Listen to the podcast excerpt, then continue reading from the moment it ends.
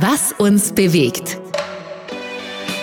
Der ÖAMTC-Podcast für leistbare, sichere und umweltgerechte Mobilität.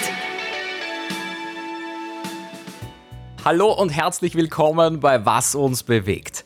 Ich bin Marcel Kilic und wir schauen uns heute an, wie wir denn die Erderwärmung wortwörtlich eindämmen können.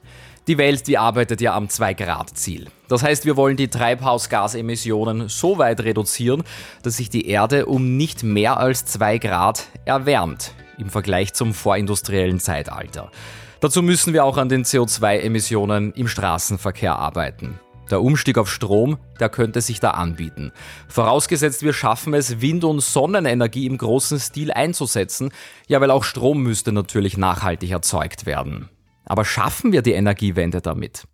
Nein, das sagt mein heutiger Gast, Professor Brasseur. Zumindest nicht in Europa, denn Europa war nie energieautark und wird es auch in Zukunft nicht sein, sagt er. Er plädiert stattdessen dafür, grünen Strom dort zu erzeugen, wo es effizient möglich ist.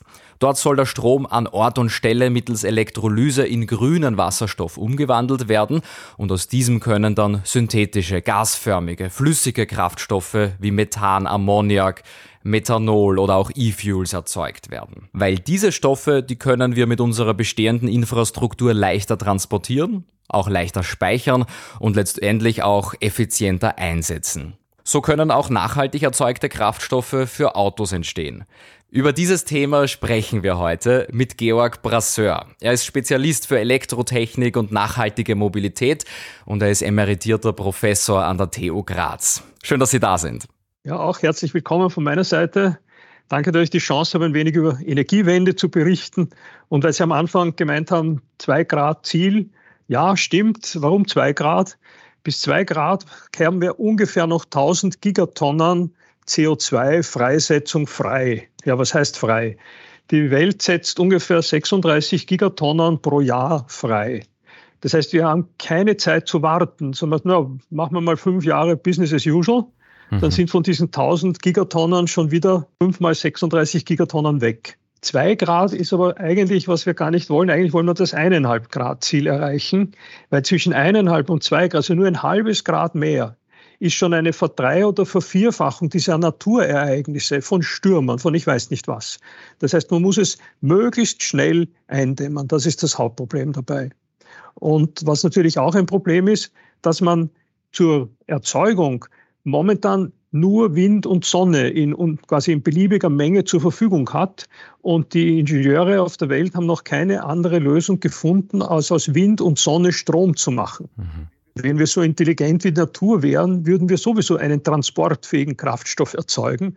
Und jetzt haben wir das Problem, dass aus diesen 17 Prozent Elektrizität, die global momentan existieren, gegenüber 85 Prozent fossiler Energie, nur 17 Prozent Strom, müssen wir plötzlich 100 Prozent Strom machen.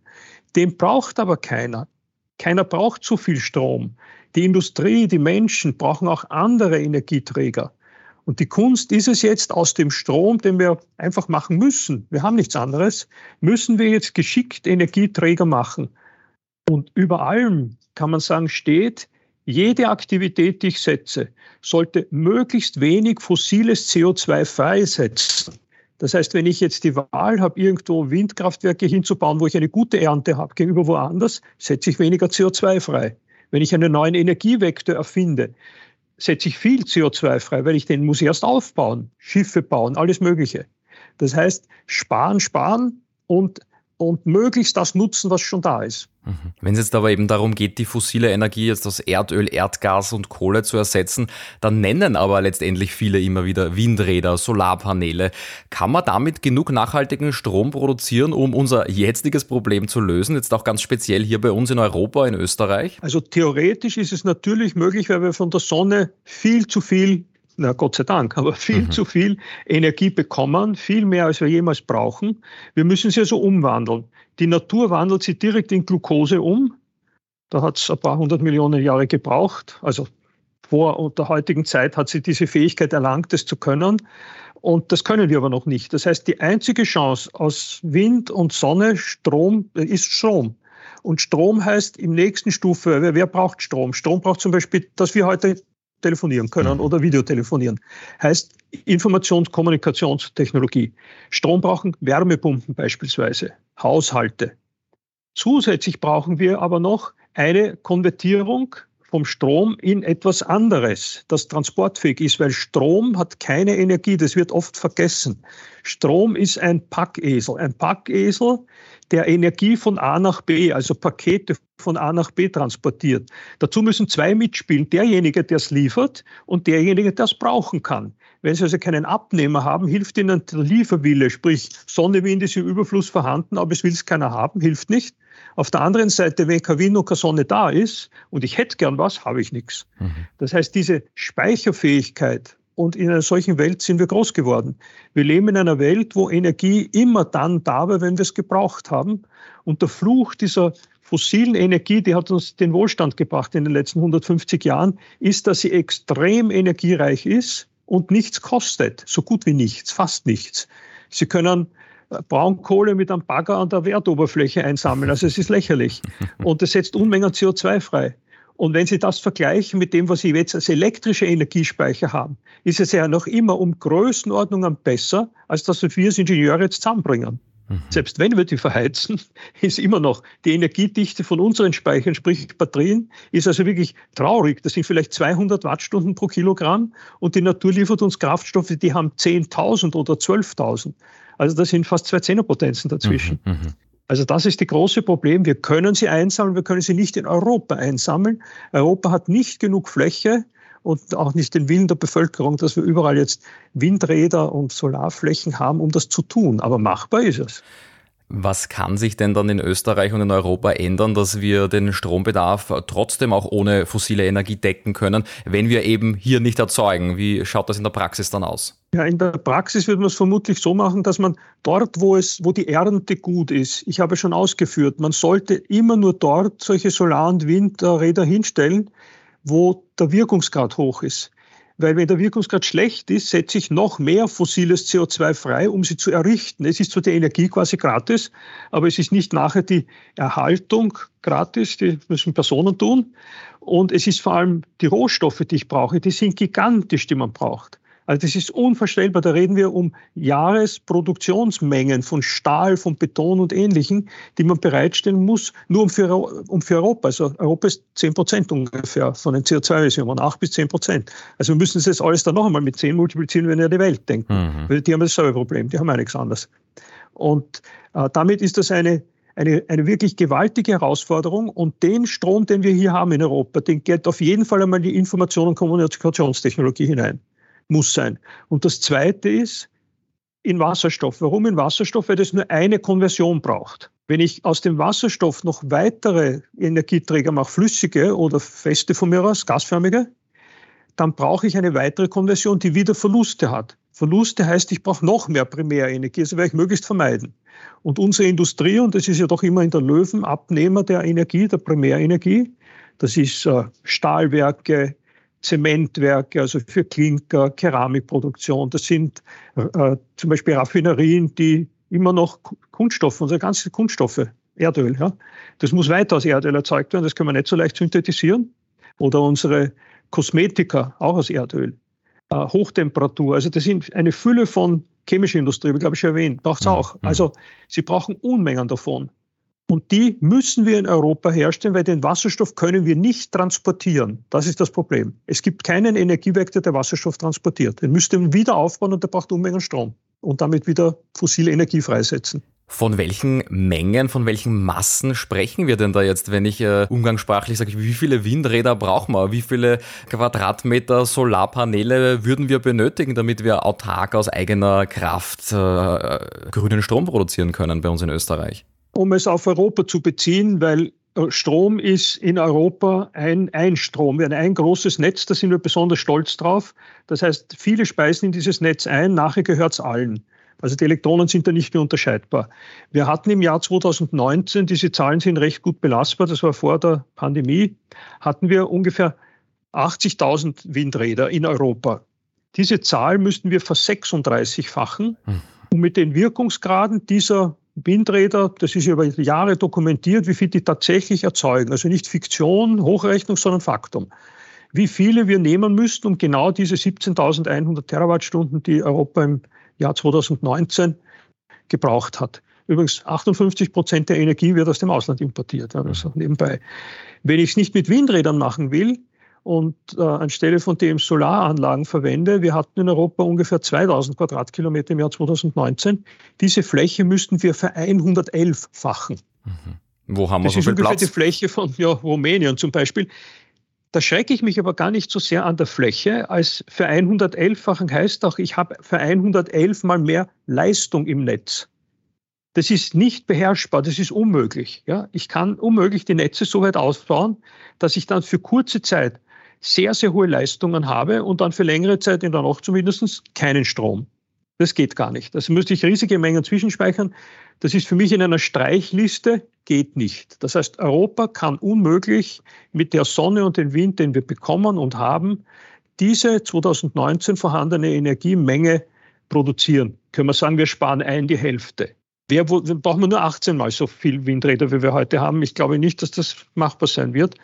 Das heißt, wir werden, wir waren nicht energieautonom Europa, so wie Sie schon ausgeführt haben am Anfang, und wir werden es auch in Zukunft nicht sein.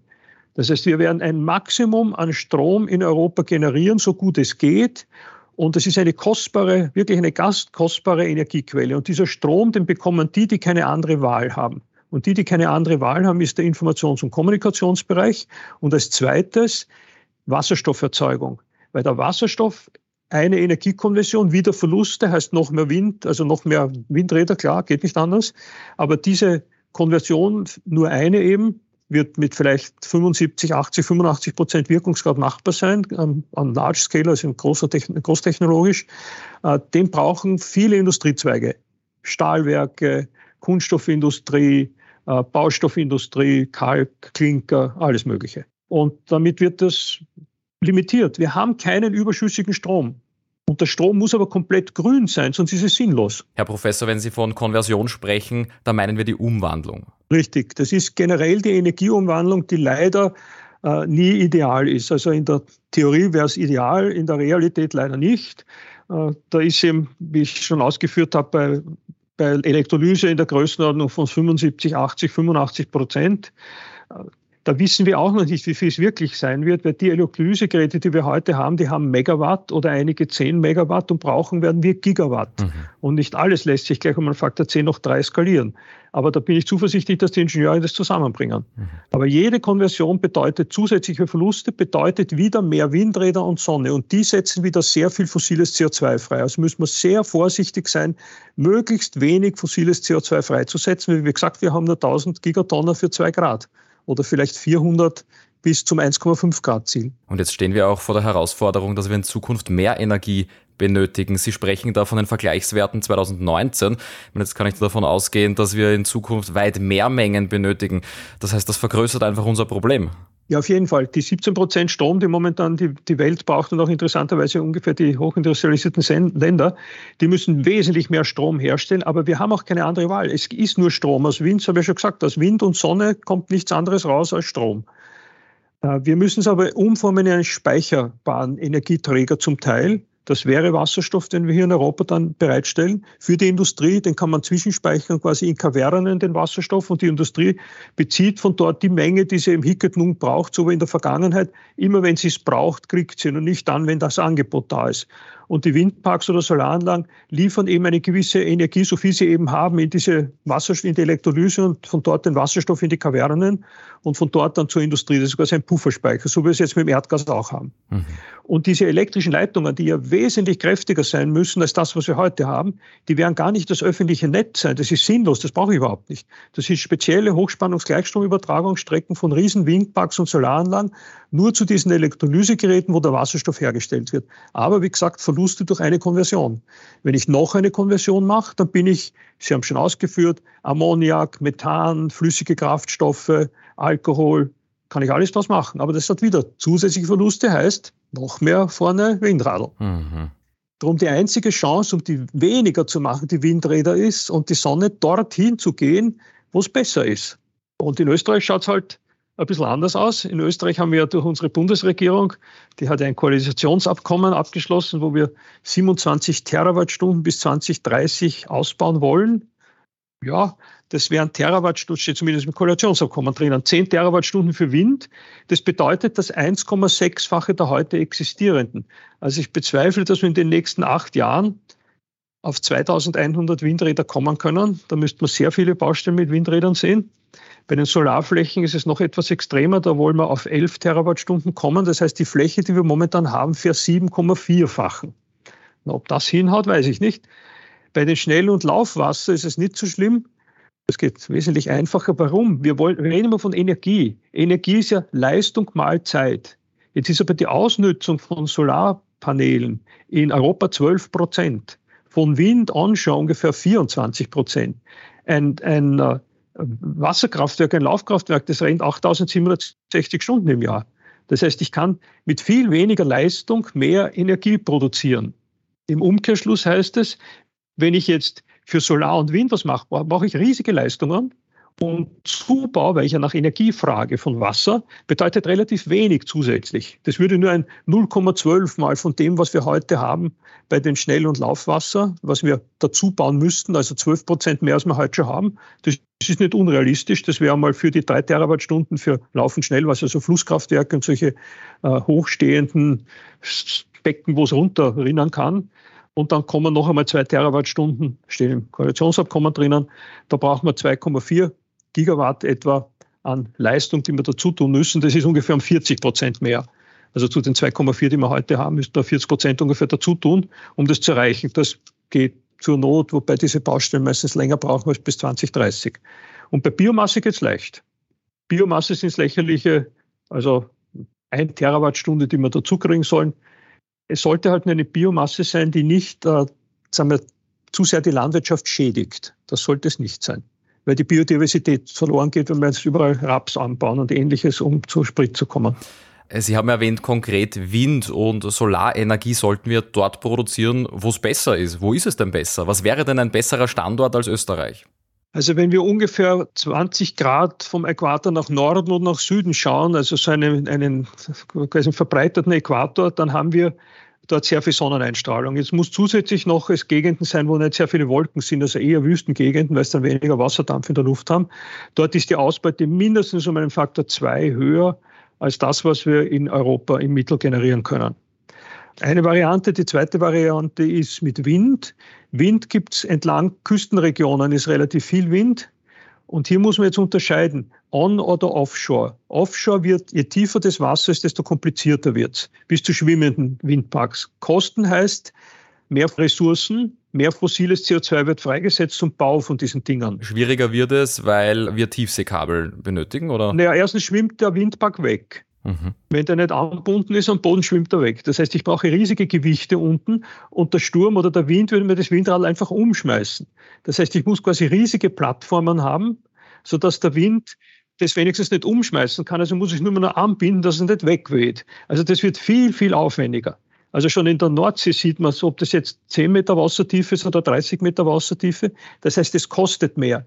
Ja, also Geld ist mir eigentlich wurscht. Mir ist wichtiger, äh, auf das fossile freigesetzte CO2 äh, einzugehen. Und das ist für mich der, der, Maßstab. Also nicht Geld, das ist für mich eher ein Gummischnürl, sondern das, was ich eigentlich bewahren möchte, möglichst wenig CO2 freizusetzen, auf das beziehe ich mich dann immer. Das heißt, wenn ich jetzt einen schwimmenden Windpark habe, dann brauche ich auf jeden Fall viel mehr Ressourcen, äh, Stahl, Beton, ich weiß nicht was alles, und das muss irgendwo herkommen. Und das setzt sehr viel fossiles CO2 frei. Also werde ich versuchen, eher einen Windpark mit dem Wirkungsgrad von Offshore, und den findet man an Küstenlinien, Onshore zu bauen. Sozusagen gerade an der Wassergrenze, da kann ich noch kostengünstig unter Anführungszeichen ihn errichten auf, auf Land, habe aber die Windintensität wie Offshore. Also das ist eine Variante. Es gibt aber auch in Zentralasien oder Patagonien oder Kanada, es gibt viele Gegenden, wo man sehr viel Wind einfach hat. Und was auch nicht ganz ohne ist, man braucht Süßwasser, gewaltige Mengen von Süßwasser. Ich glaube, für eine Kilo Wasserstoff brauche ich um die neun Liter Wasser, zehn Liter Wasser in der Größenordnung. Also steinigen ist mir etwas Falsches, aber von der Größenordnung. Also man braucht ganz schön viel Wasser. Und es muss Süßwasser sein. Salzwasser ist schlecht, weil das Natriumchlorid drinnen die Elektroden angreift. Und es gibt aber Gegenden, wo eben ausreichend Wind ist und auch, weil ich habe ein Elektrolysegerät dort und dann brauche ich eben nachher auch Wasser. Also diese Gegenden gibt es, da kann man bei der Fraunhofer Gesellschaft nachschauen. Äh, da gibt es einen schönen Atlas, der heißt PTX, Power to X, Power to X, Atlas, findet man im Internet, interaktiv, wie viel man ernten könnte in anderen Ländern. Jetzt müssen wir den Strom, den wir dort äh, produziert haben, erzeugt haben, ja dann doch wieder nach Europa bringen. Haben wir die Infrastruktur dafür schon oder müssen wir da äh, spezielle Transportschiffe bauen, spezielle Mechanismen entwickeln oder haben wir schon alles, was wir dafür benötigen? Also dafür haben wir gar nichts. Also wir können Strom in dieser Menge unmöglich nach Europa importieren. Wie gesagt, wir wollen Energie importieren. Strom hat keine Energie. Mhm. Das heißt, wir können Strom nicht importieren. Wir können eine Leitung legen und hoffen, dass die Menge an Strom, die jetzt angeboten werden könnte, in Europa gerade zufällig gebraucht wird. Jetzt haben wir eine sogenannte Regelreserve in Europa. Das heißt, wenn plötzlich drei Gigawatt zu oder weggeschaltet werden zum Netz, dann sind wir gerade an der Kippe, dass wir ein Blackout haben. Weil drei Gigawatt heißen drei große Kraftwerke. Wenn die plötzlich ausfallen, kann das Europa gerade noch mit den Regelkraftwerken hinkriegen. Das steht dann so am nächsten Tag in der Zeitung, dass knapp schiefgegangen ist, also ist eben nicht schiefgegangen. Sonst hätten wir am nächsten Tag keine Zeitung, weil wir es nicht drucken können.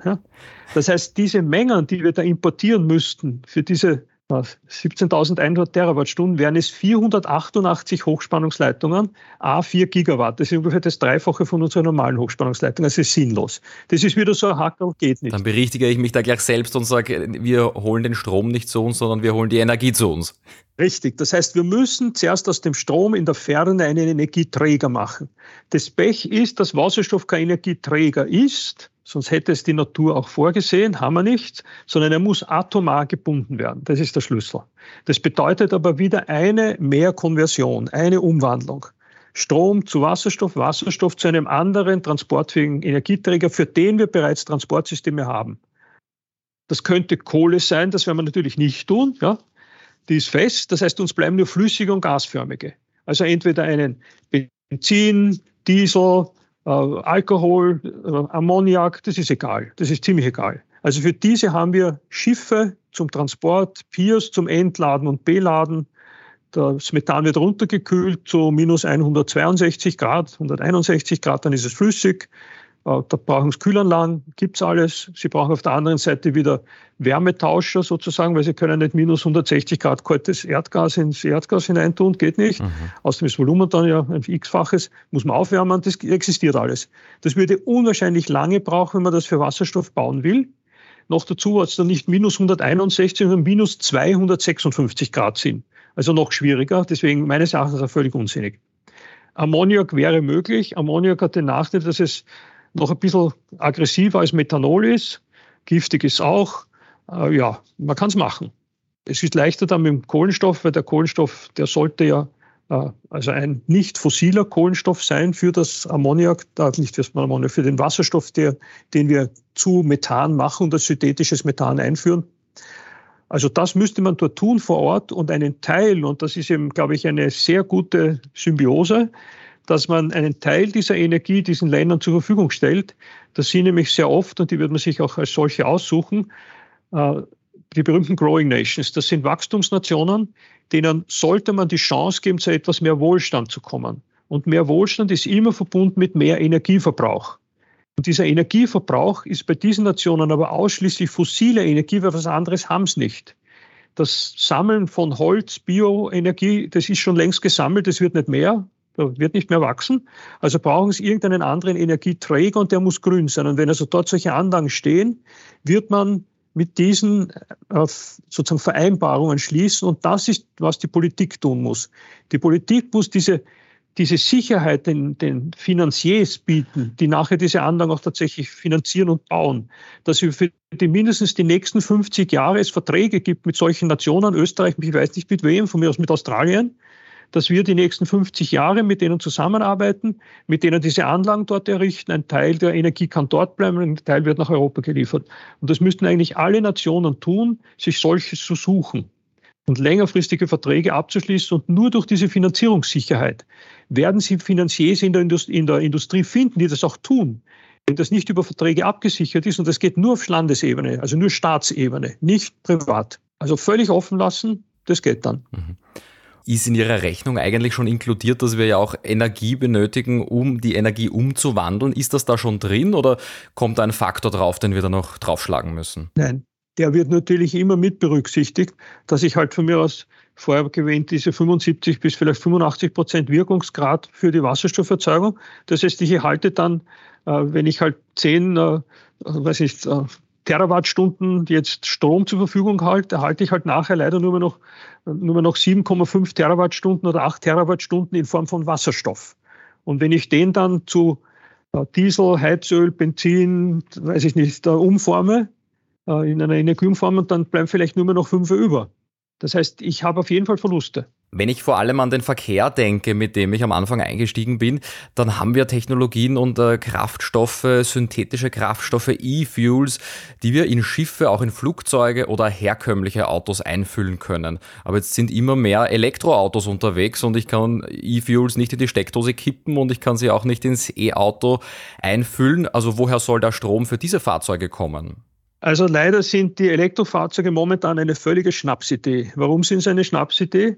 Weil der Strom in Europa zu 60 Prozent grün und zu 40 Prozent fossil ist. Das heißt, jeder zusätzliche Verbraucher wird immer mit fossilem Strom betrieben. Also wenn wir jetzt Elektroautos aus dem öffentlichen Netz laden, werden sie mit Kohlestrom betrieben. Da erzeugen sie deutlich mehr CO2-Emissionen, wenn sie als ganz normale Benzin- oder Diesel-LKWs herum, äh, PKWs herumfahren würden.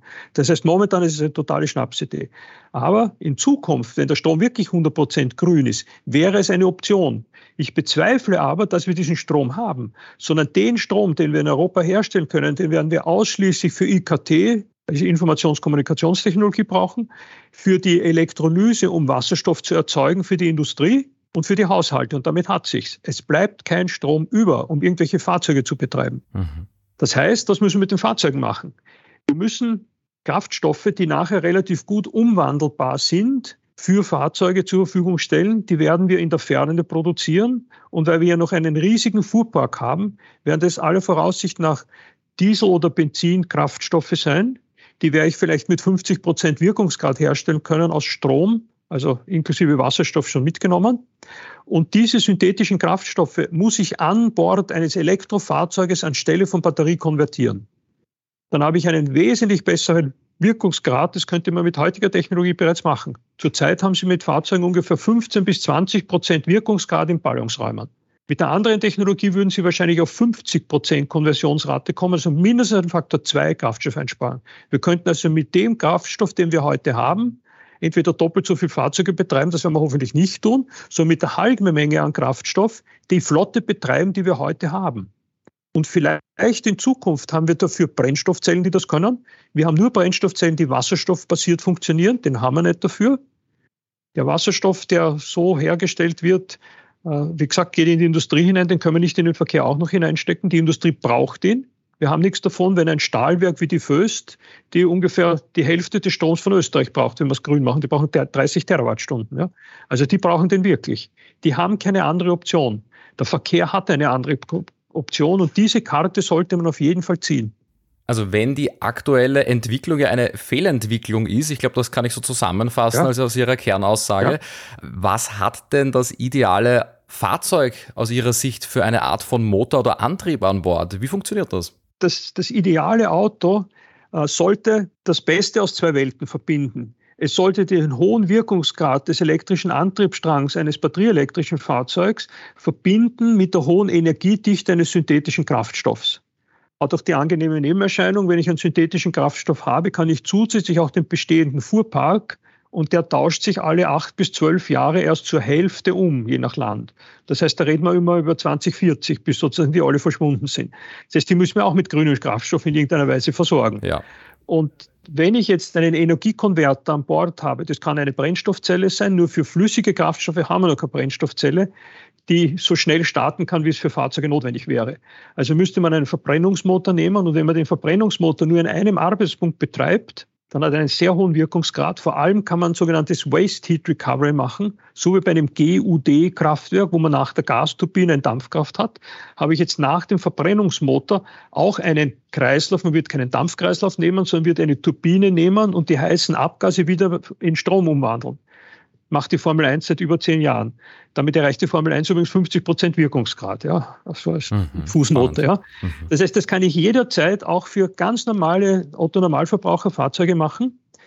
Aber der Motor ist viel kleiner als der heutige. Warum? Weil ich brauche nur einen, ich nenne ihn Fuel Converter, einen Fuel Converter, der die Leistung hat, die ich brauche, um eine Dauerhöchstgeschwindigkeit auf einer Autobahn zu fahren. Wenn Sie auf einer Autobahn ständig 130 fahren wollen, ist in der Ebene, nicht bergauf, gar nichts, brauchen Sie ungefähr 30 Kilowatt für Mittelklassefahrzeug. Wenn Sie ständig 180 fahren wollen, 60 Kilowatt. Die heutigen Autos, ich glaube, unter 80 oder 100 kW kriegen sie schon gar nichts mehr. Ja? Und den Elektro wird ja. angegeben 200, 300 kW. Wir bauen weiter einen elektrischen Antriebsstrang mit 200 Kilowatt ein. Kein Problem, dass wir sehr gut beschleunigen und bremsen können. Vor allem bremsen nicht mit Bremsanlage, sondern Rekuperation und damit ersparen wir uns den Bremsenstaub weniger Abrieb, also auch gut. Und dieser Energiekonverter, der tut nichts anderes als immer dann, bevor ein Energiespeicher, und ich nenne bewusst nicht Batterien, weil das muss ein Hochleistungsspeicher sein, der möglichst wenig innere Verluste hat, sonst brennt er ab. Aber nur wenig Energieinhalt. Also nicht 40 oder 100 Kilowattstunden, sondern vielleicht nur 5 oder 8. Also ein winzig kleines Ding. Nur eine Kilowattstunde sind ja 3,6 Millionen Wattsekunden oder 360 Kilowatt mal 10 Sekunden. Wenn Sie mit 360 Kilowatt 10 Sekunden beschleunigen, fahren Sie wahrscheinlich 300. Also das braucht keiner. Das heißt, Sie können mit der Dynamik eines solchen Speichers sehr gut die Dynamik des Fahrens machen, beschleunigen und bremsen und brauchen nur diesen Energiekonverter von Zeit zu Zeit, um den wieder anzufüllen. Der muss natürlich hunderttausende solche Anfüllvorgänge aushalten, das muss dem völlig wurscht sein. Das geht mit den heutigen Batterietechnologien überhaupt nicht. Das kann man vergessen. Da muss auch noch ein bisschen Forschungsarbeit geleistet werden, um zu einer optimalen Lösung zu finden, aber das ist technisch machbar. Und eine solche Kombination ist eine Brückentechnik, wirklich eine Brückentechnologie, bis wir vielleicht Brennstoffzellen haben mit 60, 65, 70 Prozent Wirkungsgrad und mit synthetischen Kraftstoffen unsere Mobilität zu machen. Sie wird immer elektrischen Antriebsstrang haben, aber keine Batterie in der heutigen Bauart. Das heißt, wenn ich Sie zum Abschluss jetzt frage, was muss denn Politik und Gesellschaft tun, um die Energiewende voranzutreiben, auch im Mobilitätssektor, dann wäre das wohl einmal äh, Forschungsleistung für diese spezielle Batterie, die dieser Anforderung gerecht wird. Ja, das ist das eine dann sollten sie sich völlig aus der Technologie heraushalten. Die Politik sollte total technologieoffen sein, keinerlei Vorgaben. Ihr müsst jetzt elektrisch oder ich weiß nicht womit fahren, ganz schlecht. Das soll sich der Industrie überlassen. Und sie sollten, das ist das Wichtigste, sie sollte unbedingt eine Finanzierungssicherheit schaffen. Das heißt, sie muss äh, Verträge mit Ländern abschließen, ich hatte schon erwähnt, sodass Finanziers wissen, sie sind jetzt sicher, wenn sie Finanzierungen erbringen dass diese Finanzierungen nicht weg sind, sondern diese Finanzierungen sind dann für die nächsten 50 Jahre was mit einem Land abgesichert, vertraglich, dass sich da nichts ändert. Wenn diese, diese Sicherheit nicht gegeben ist, werden Sie keinen Finanzier finden, der, der irgendeine, irgendeine Summe einzahlt. Der zahlt gar nichts. Das ist das, das große Problem dabei. Mhm. Die Politik sollte das leisten und sich aus den anderen völlig raushalten. Keine Förderungen, Technologien müssen sich durch Technologie beweisen und nicht dadurch, dass vor der Staat was dazu zahlt. Okay, sehr spannende Thematik, viele spannende Inputs, aber ich möchte jetzt den Punkt nicht an der Stelle machen, wo wir sagen, die Politik muss es irgendwie richten. Was kann ich denn heute oder in nächster Zeit schon tun, um da was beizutragen? Also ganz wichtig ist Energiesparen. Sparen, sparen, sparen. Das kann durch Einbauten von irgendwelchen thermischen Isolationen sein. Also jeder sollte sich zum Beispiel mal die Mühe machen und die, ob er jetzt mit Gas oder elektrisch oder irgendwie anders heizt, aufzuschreiben, wie viel Energie brauche ich jetzt im Sommer, wie viel brauche ich im Winter, wie viel brauche ich zum Heizen, wie viel brauche ich zum Duschen, wie viel brauche ich zum Kochen. Und dann wird, werden die Leute feststellen, das sind Riesenunterschiede. Das heißt, normalerweise äh, ist das, was an Wärmestrom von einer Wohnung nach außen abgegeben wird, das wird total unterschätzt. Das ist unwahrscheinlich viel. Das heißt, die doppelwandigen Scheiben, die wir bei uns haben, oder drei Scheiben, das macht schon sehr viel aus. Also thermisch isolieren in den Ländern, wo Kälte für, also Klimaanlagen wird, geht es global, nicht, nicht Europa, aber global mehr Energie aufgewendet wird für Heizung. Das geht für Europa nicht. Aber global ist Kälte, aber ist genau dasselbe. Ich muss es besser isolieren. Da ist Europa eh nicht schlecht, wenigstens doppelwandige Scheiben. Also in manchen Ländern, da kann man die Hand durchstecken, so zugig sind die. Das ist furchtbar. Das kümmert die nicht. Aber da kann jeder was tun. Dann zum Beispiel beim Duschen. Da gibt es ein lustiges Beispiel. Sie bauen eine Apparatur ein in den Duschschlauch. Da haben Sie drinnen ein kleines Kastel. Äh, das kann auch ein bisschen Strom erzeugen, damit wir ein Display bekommen. Und da sehen Sie auf dem Display einen Eisbär, der sitzt auf einer Eisscholle. Und je länger ich dusche, desto mehr schmilzt es weg und dann fällt der Bär hinein ins Meer und ertrinkt. Das will man natürlich nicht. Da das, dusche ich plötzlich sehr schnell dann, oder? Genau, entweder Wenn ich ein bisschen Empathie habe. Genau, der dreht die Temperatur runter, die Person, oder duscht kürzer und freut sich und hat selbst keine persönliche Einschränkung, gar nichts. Big Daddy is not watching, gar nichts, er macht für sich persönlich.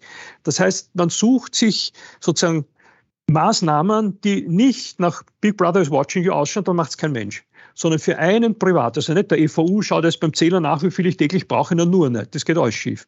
Sondern ich persönlich brauche irgendwelche Hilfestellungen, so dass ich selbst ein Gefühl dafür bekomme. Es sollte auch in jedem Auto ein Leistungsmesser eingebaut sein, das sind nicht alles digitale Anzeigen, wo ich sehe, mit welcher Leistung fahre ich im Moment. Und da komme ich drauf, dass ich auf der Autobahn bei 130 gar nichts brauche und dann beschleunige ich mit 100 oder 200 kW und denke mir, naja, könnte eigentlich mehr sein. Das heißt, man unterschätzt total, welche hohen Leistungen man braucht für Beschleunigung und überschätzt, was man braucht, wenn man auf der Autobahn in konstantem Tempo fährt.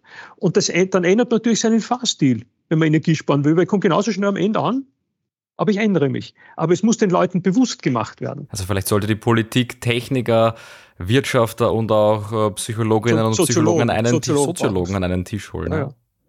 Also in der Reihenfolge, wir Ingenieure müssen einen Plan machen, wie wir mit möglichst wenig fossiler Frei, also Freisetzung von CO2, welche Aktivitäten wir ersetzen sollen. Als nächstes werfen wir das unseren Finanziers vor die Füße und sagen, kannst du damit leben oder was müssen wir ändern, dass du damit leben kannst?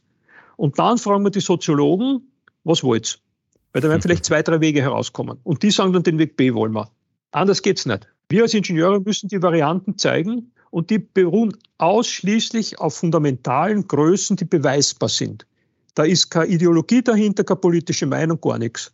Also diese 17.100 Terawattstunden, das ist ein Fakt. Und wenn es einer nicht glaubt, soll er zu den Energieversorgern gehen und schaut es nach in einer Liste, wie viel war es 2019. Da wird er genau die Zahl finden.